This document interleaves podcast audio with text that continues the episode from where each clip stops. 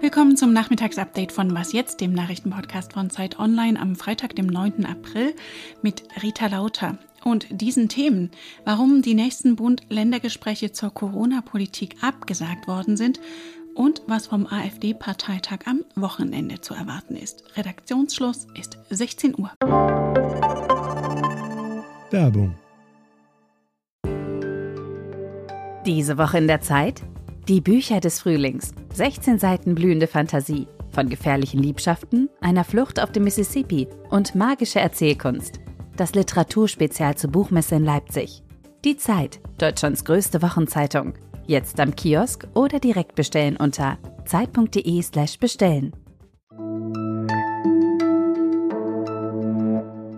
Die Mehrheit der Menschen in Deutschland ist für einen härteren Lockdown in der Politik, aber variieren die Haltungen dazu?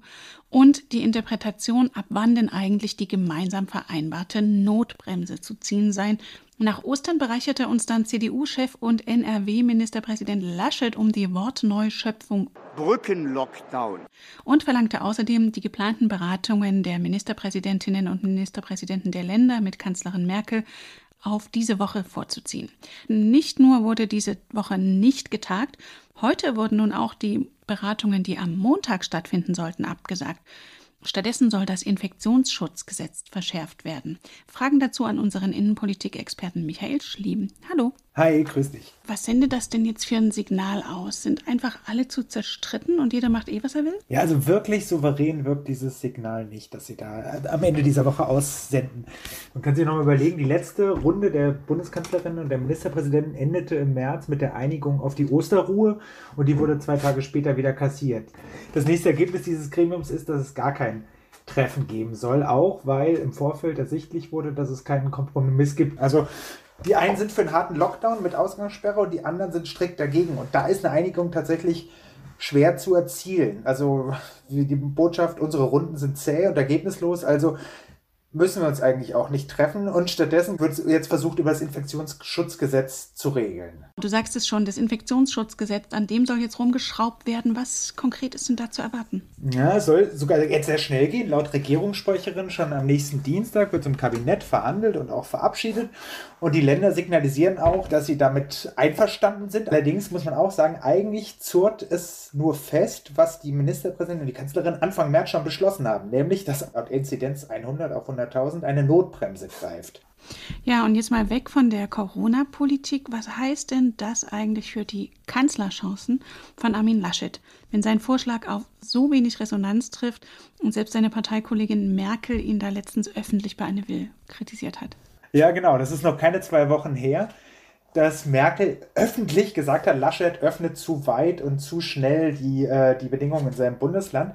Also man kann sagen, dass Laschet immer noch nach seinem Profil sucht, weil kurz nach dieser Merkel-Schelte hat er dann ja eben dieses Brücken-Dingsbums vorgeschlagen, ohne allerdings auch zu konkretisieren, wie lange und was genau alles runtergefahren werden muss. Also das war, war auch nicht so ganz eindeutig, was Laschet da eigentlich sagte. Konsequenter muss, muss man schon sagen, wirkt da der Markus Söder in Bayern, der ja sein Rivale ist um die Kanzlerkandidatur der allerdings auch nicht den besten Ruf unter den anderen Ministerpräsidenten hat, weil Söder sich auch nicht an alles hält, was man eben im letzten Gremium noch beschlossen hat.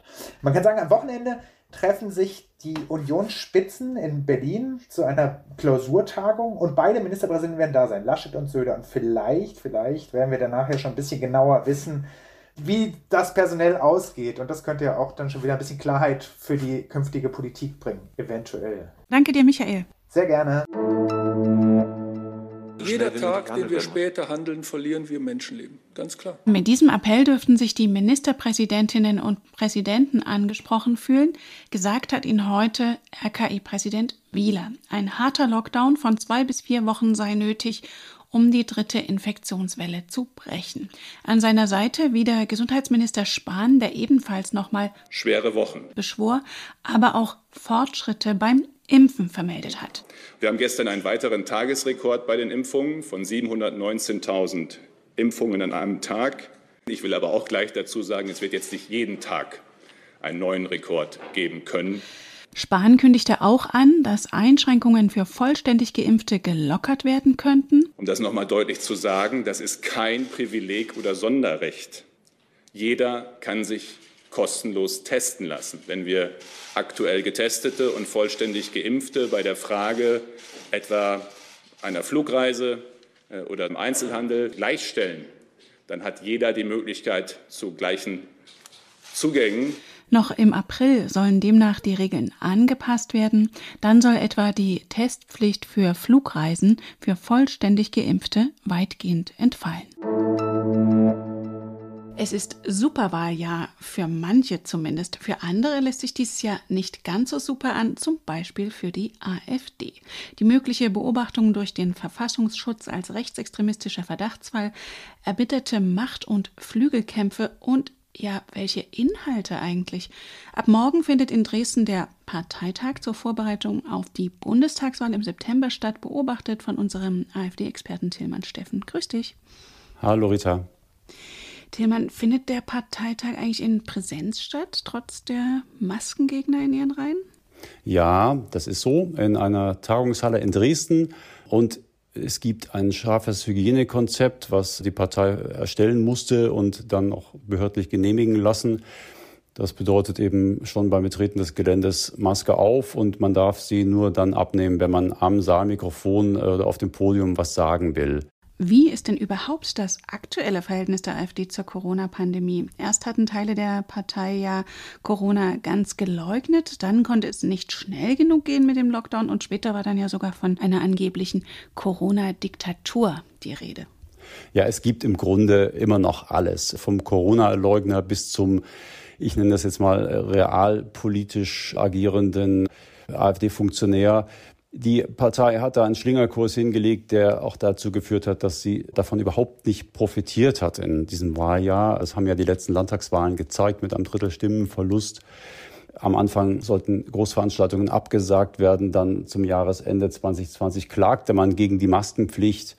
Das ist alles sehr widersprüchlich und wird sich sicherlich auch auf dem Parteitag zeigen. Es gibt also zum Beispiel auch einen Antrag, der eben sagt, Lockdown sofort weg. Da wird es spannend, ob es solche Anträge auch auf die Tagesordnung schaffen oder ob sich da vielleicht auch die Leute durchsetzen, die das etwas differenzierter sehen, die es in der Partei aber auch gibt. Ursprünglich war ja Kritik an der Flüchtlingspolitik das Thema, mit dem die AfD früher hausieren gegangen war. Was ist denn jetzt inhaltlich von ihr zu erwarten? Was hat sie anzubieten? Ja, also das Wahlprogramm, was ja in Dresden verabschiedet werden soll, enthält im Grunde genommen diese AfD-Standards. Raus aus dem Euro, weg von dem, was die Partei Asylmissbrauch nennt. Klimaschutz ist alles übertrieben. Man muss die Wirtschaft stärken, die traditionellen Industrien erhalten. Im Grunde genommen enthält das Programm wenig Neues und wird auch nicht der große Punkt auf dem Parteitag sein, denn der wird, das ist meine Prognose, sehr stark von den Querelen um die Wahl des Spitzenteams für die Bundestagswahl bestimmt sein. Und dann gibt es auch immer noch diesen Abwahlantrag gegen den Bundesvorsitzenden Jörg Meuthen, wo wir auch sehr gespannt sind, ob es der auf die Tagesordnung schafft und wie die Diskussion darüber ablaufen wird. Und du wirst es am Wochenende für uns beobachten. Danke dir, Tillmann. Ja, gerne.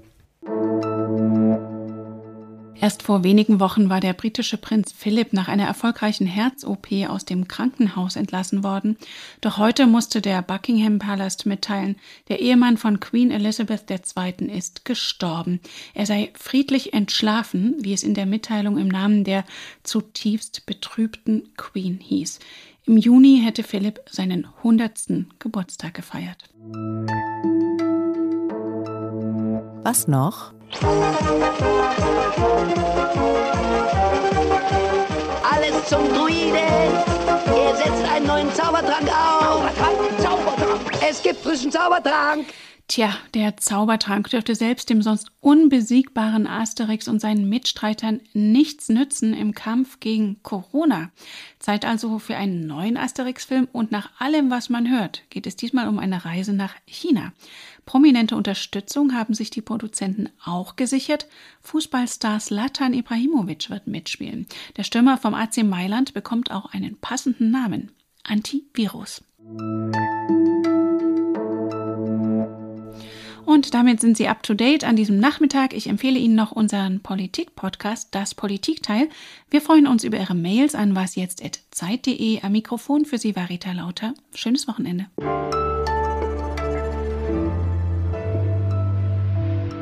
Im Moment ist für uns alle das, was das Leben lebenswert macht, nicht möglich. Herr Professor also ich hätte auch gerne wieder Feiern und Gastronomie und sonst was, äh, aber es geht halt gerade nicht.